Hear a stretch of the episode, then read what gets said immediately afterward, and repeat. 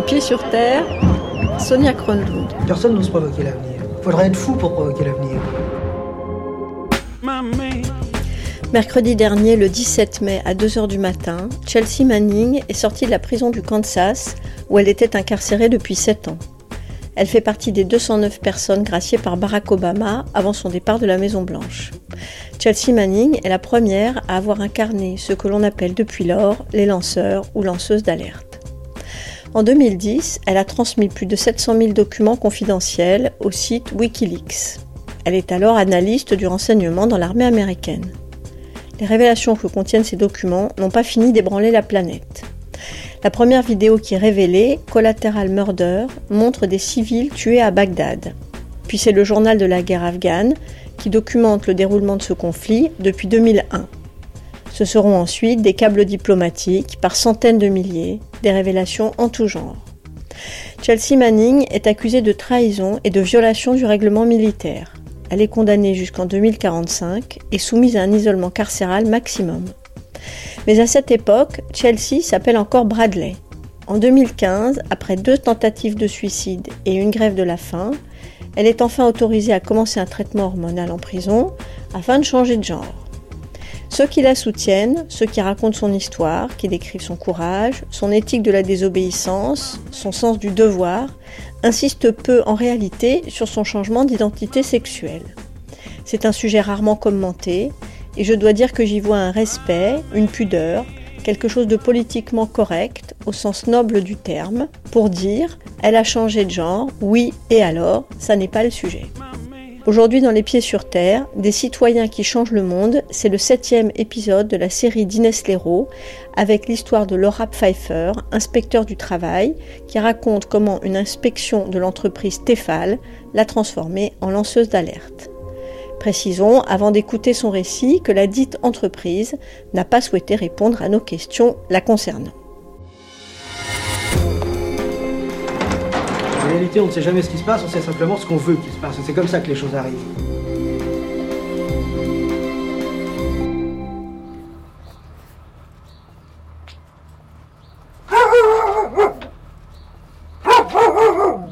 fait peur. Ça vous a fait peur Bonjour. la vie Pardon.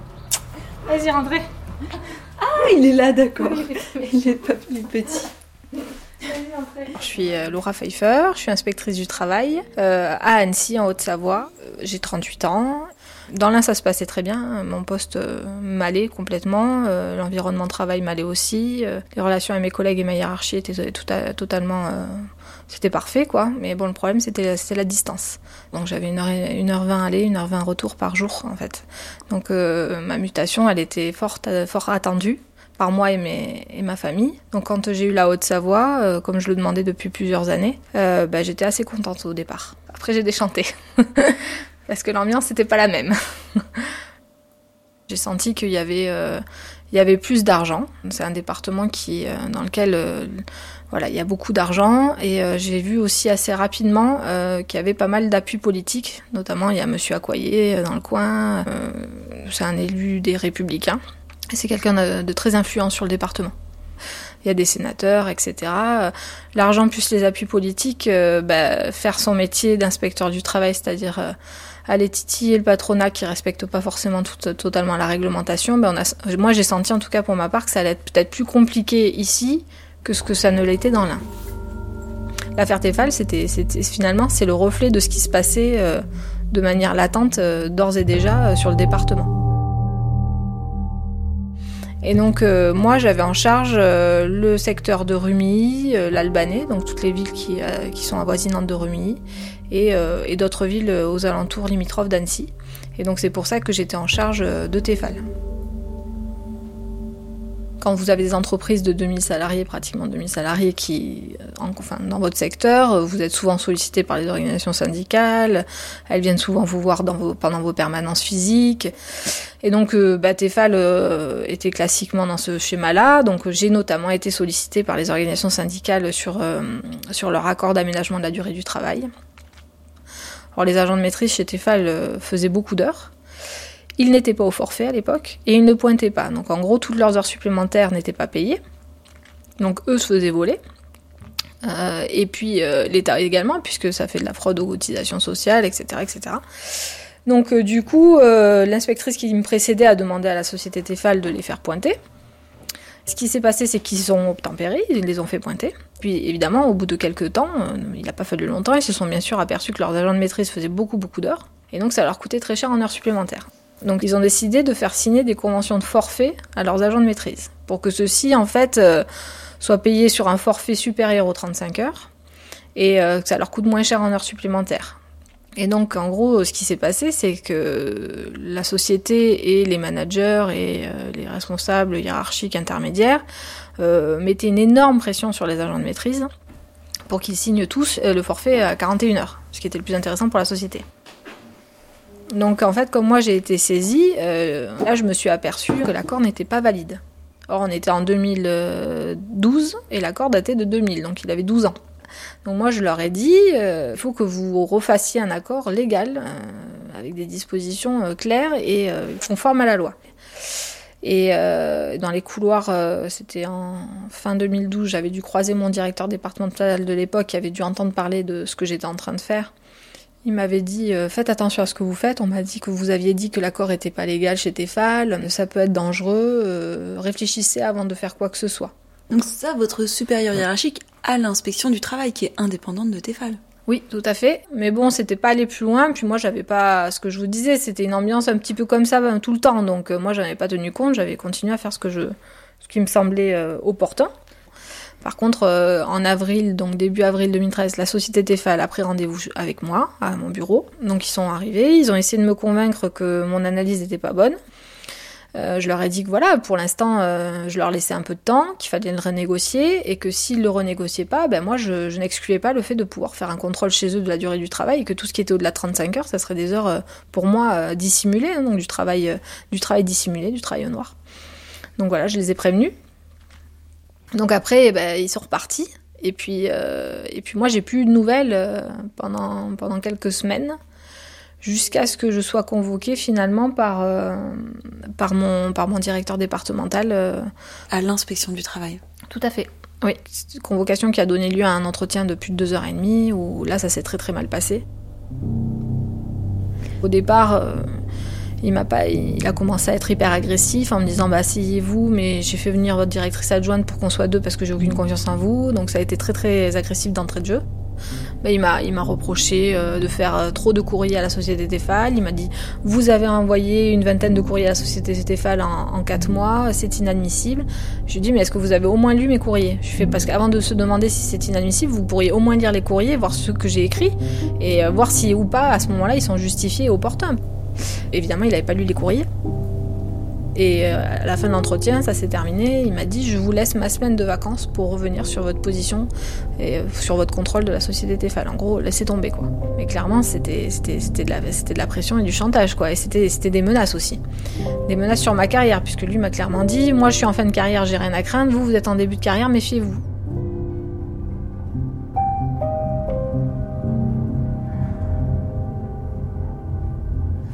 Je suis arrivée à mon, je suis revenue à mon bureau, il était 11h30. En gros, il a duré de 9h à 11h30.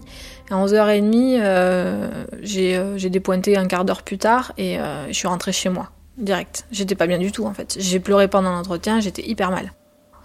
Je me suis laissé, euh, j'ai pas vu mon médecin traitant le vendredi après-midi, je me suis laissé le week-end. Je me suis dit, bon, allez, tu vas respirer un bon coup, le week-end va passer, ça ira mieux. Sauf que le lundi, ça n'allait vraiment pas mieux du tout. Je pleurais toujours.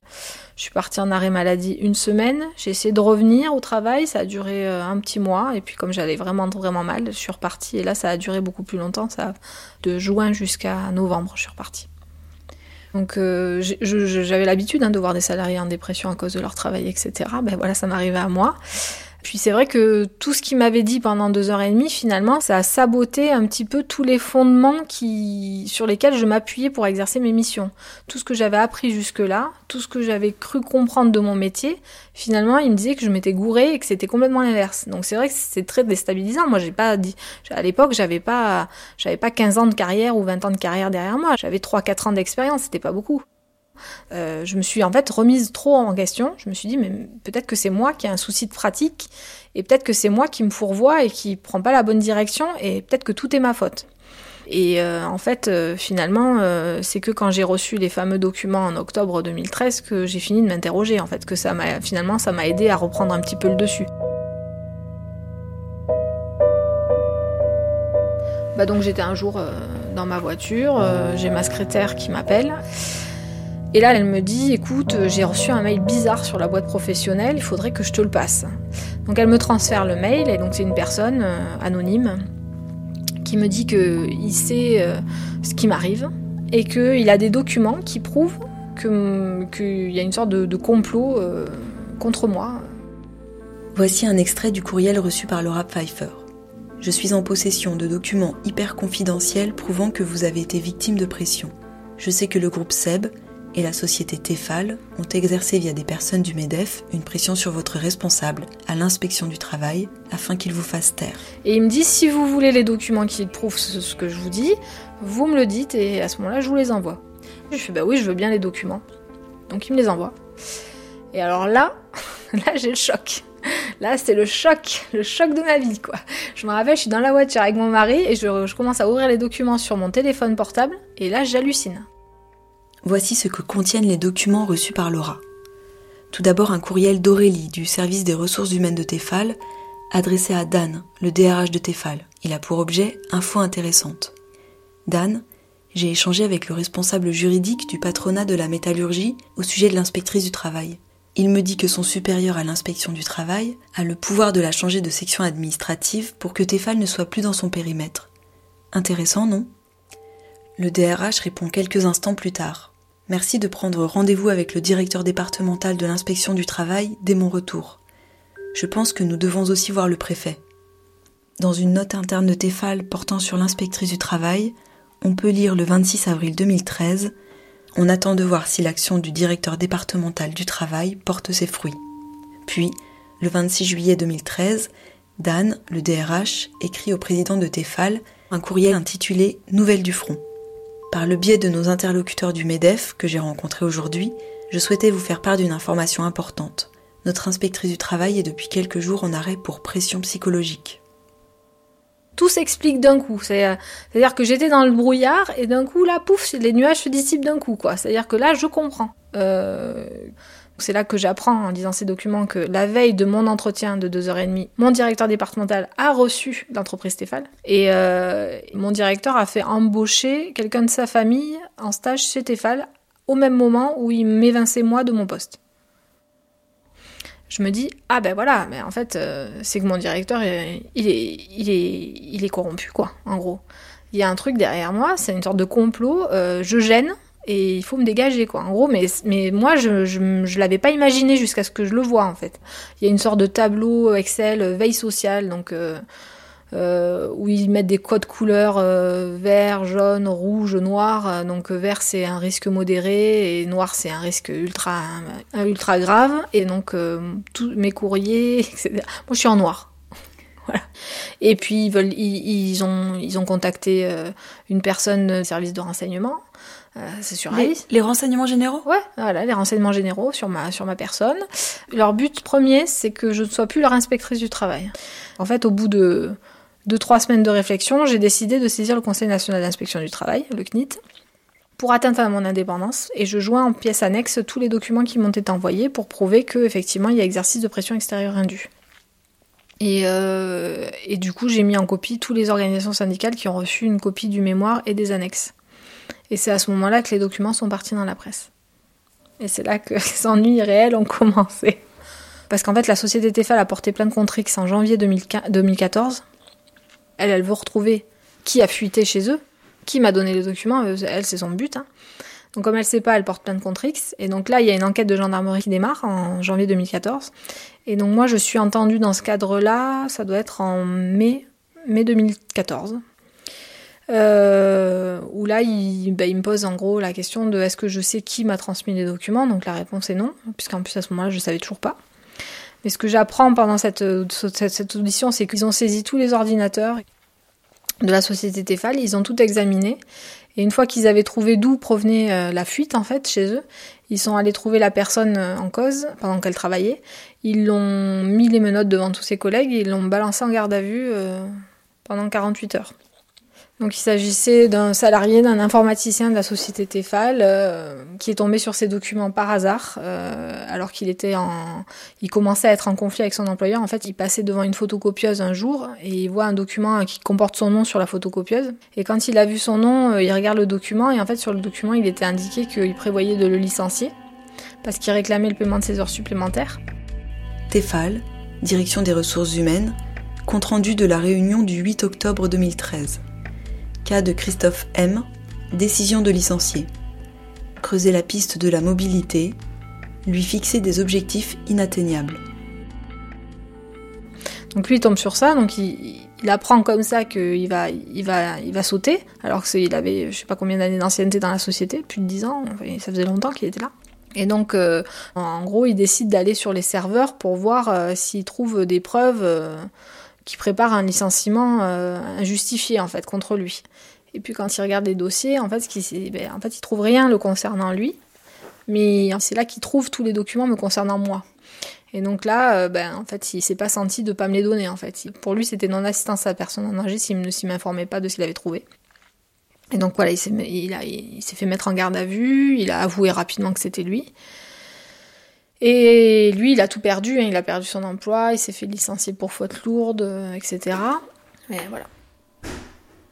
Pendant tout ce temps-là, euh, tout 2014, euh, les relations avec mon directeur départemental ne faisaient que s'envenimer. Hein.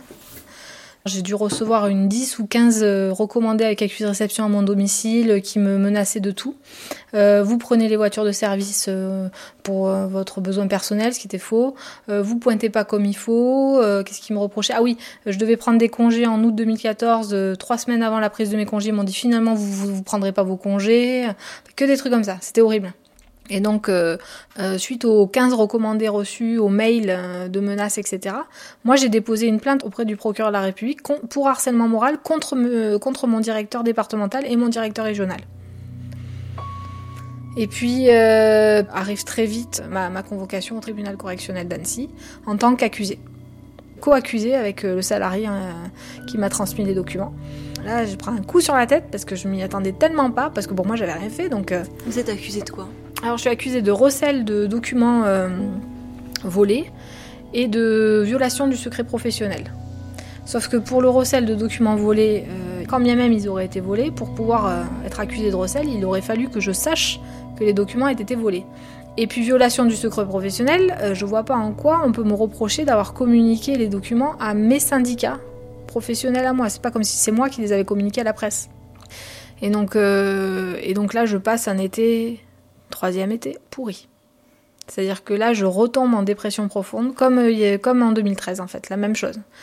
Je suis dans un état euh, psychologique euh, extrêmement dégradé, on peut le dire. Je veux quitter mon mari, je veux plus voir mon enfant, je veux plus voir personne, je fais que pleurer. du coup, je suis sous médicaments, je suis obligée de, de voir un psychiatre. Enfin, ça va pas du tout, quoi. J'ai toujours cru en la justice, j'ai toujours cru en l'état de droit, c'est pour ça que je suis juriste, etc. Ben là, je me dis que ça n'existe pas en fait. Que c'est que quand euh, euh, c'est des puissants qui sont aux manettes, qu'il y a des enjeux politiques forts avec de l'argent en jeu, des emplois, etc., que ben, tout ce qui est justice, tout ce qui est droit, tout ce qui est moral, ben, c'est fini. Tout le monde a oublié, quoi. Et le procureur de la République en premier. Et là, ça fout la trouille. Le 21 mai 2015, dans le journal L'Humanité, le procureur de la République d'Annecy déclare qu'une grande entreprise vienne dire au directeur du travail qu'une inspectrice du travail lui casse les pieds, je ne suis pas juridiquement d'accord, mais en même temps, c'est la vie réelle, on vit dans un monde d'influence et de communication, ce n'est pas le monde des bisounours. Je connais très bien le directeur du travail en question, qui est un homme charmant. J'ai beaucoup hésité à poursuivre une inspectrice du travail, mais le fait qu'elle ait arrosé tous les syndicats de documents obtenus de manière frauduleuse me paraît inadmissible.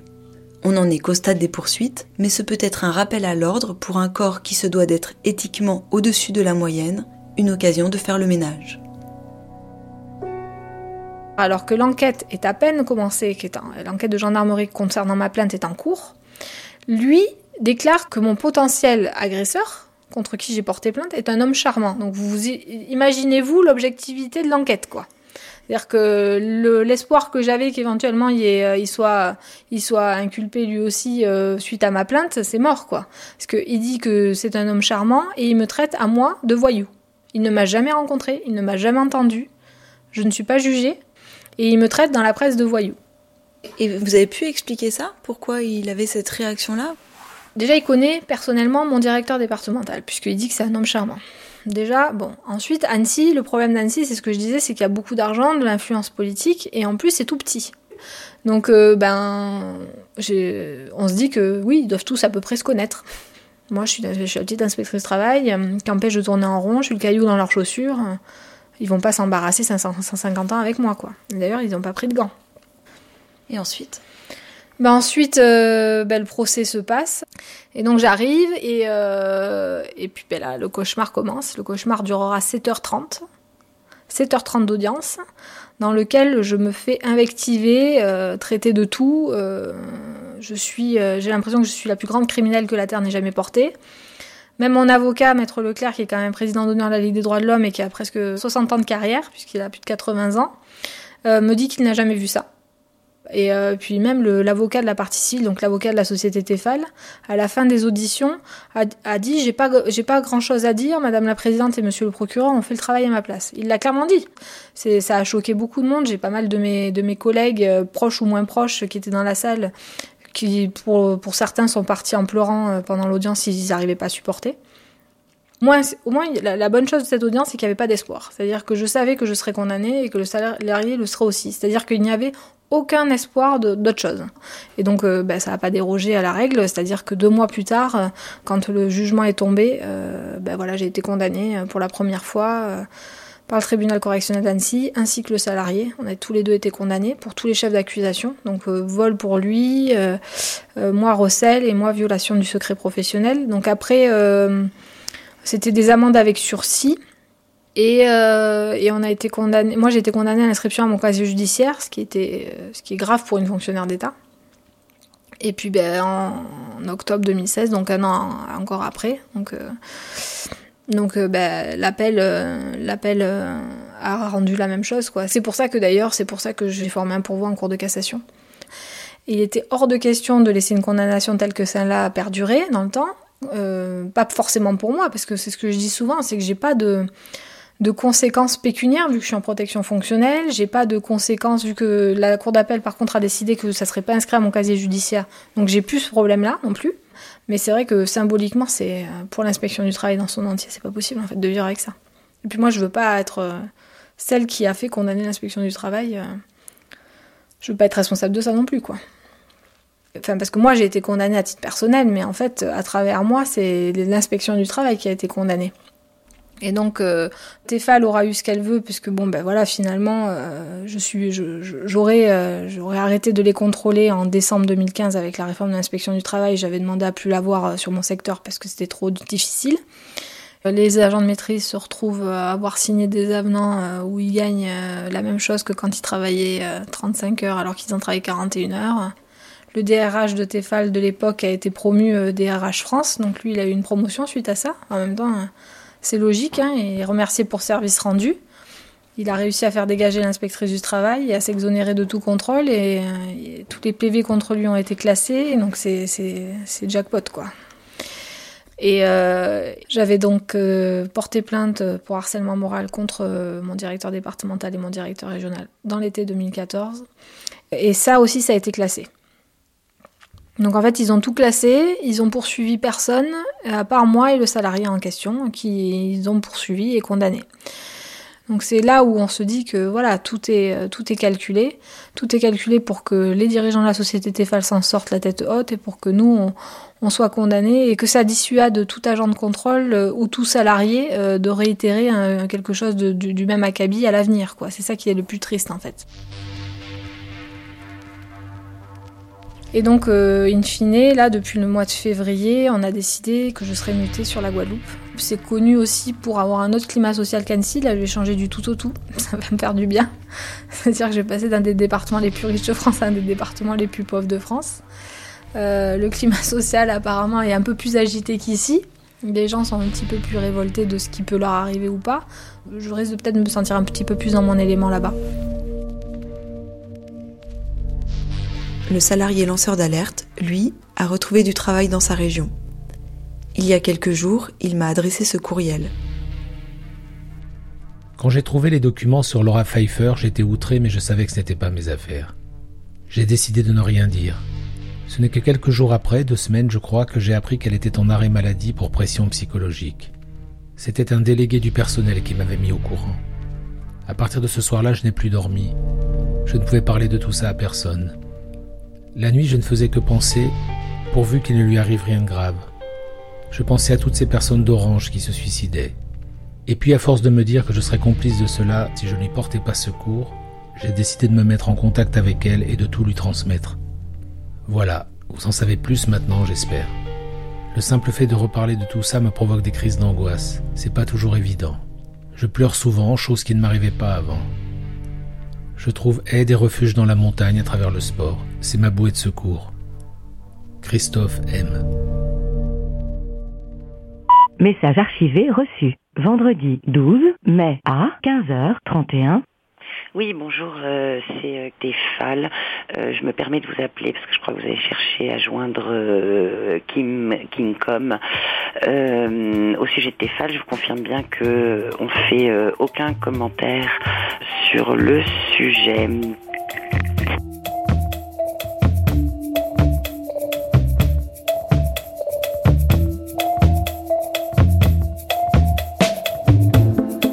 Pas de pieds. Elle reste accrochée, elle se forme, se défait. À l'infini, elle semble bien fidèle, comme un ange, un ami. Elle paraît, puis disparaît dans la nuit. Aujourd'hui encore, c'était Les Pieds sur Des citoyens qui changent le monde, le septième épisode de la série d'Inès Léraud avec Laura Pfeiffer, inspecteur du travail. Un reportage, je viens de le dire, signé Inès Léraud et réalisé par Cécile Lafont. Merci à Fanny Doumerou, à Dimitri Burdzelian et à Dominique Parent. Sandrine Chaperon, c'est l'attachée de production des Pieds sur Terre. Liana Valken, c'est notre stagiaire et vous pouvez nous retrouver sur les réseaux sociaux. Nous avons une page Facebook et un compte Twitter qui attendent vos likes, vos retweets et vos commentaires avec la plus grande impatience.